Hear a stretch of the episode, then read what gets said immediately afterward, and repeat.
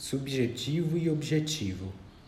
Muitas vezes necessário se faz fluir entre objetivo e subjetivo, subjetivo e objetivo. Fluir entre os conceitos sólidos e objetivos construtores das nossas bases individuais e coletivas. Fluir na subjetividade que nos permite vislumbrar as diferentes possibilidades e perspectivas do ser objetivo, sem se perder no medo de se perder. Saber que só é subjetivamente Cada pessoa que tocou, cada espaço que experienciou, constituiu, formou, objetivou.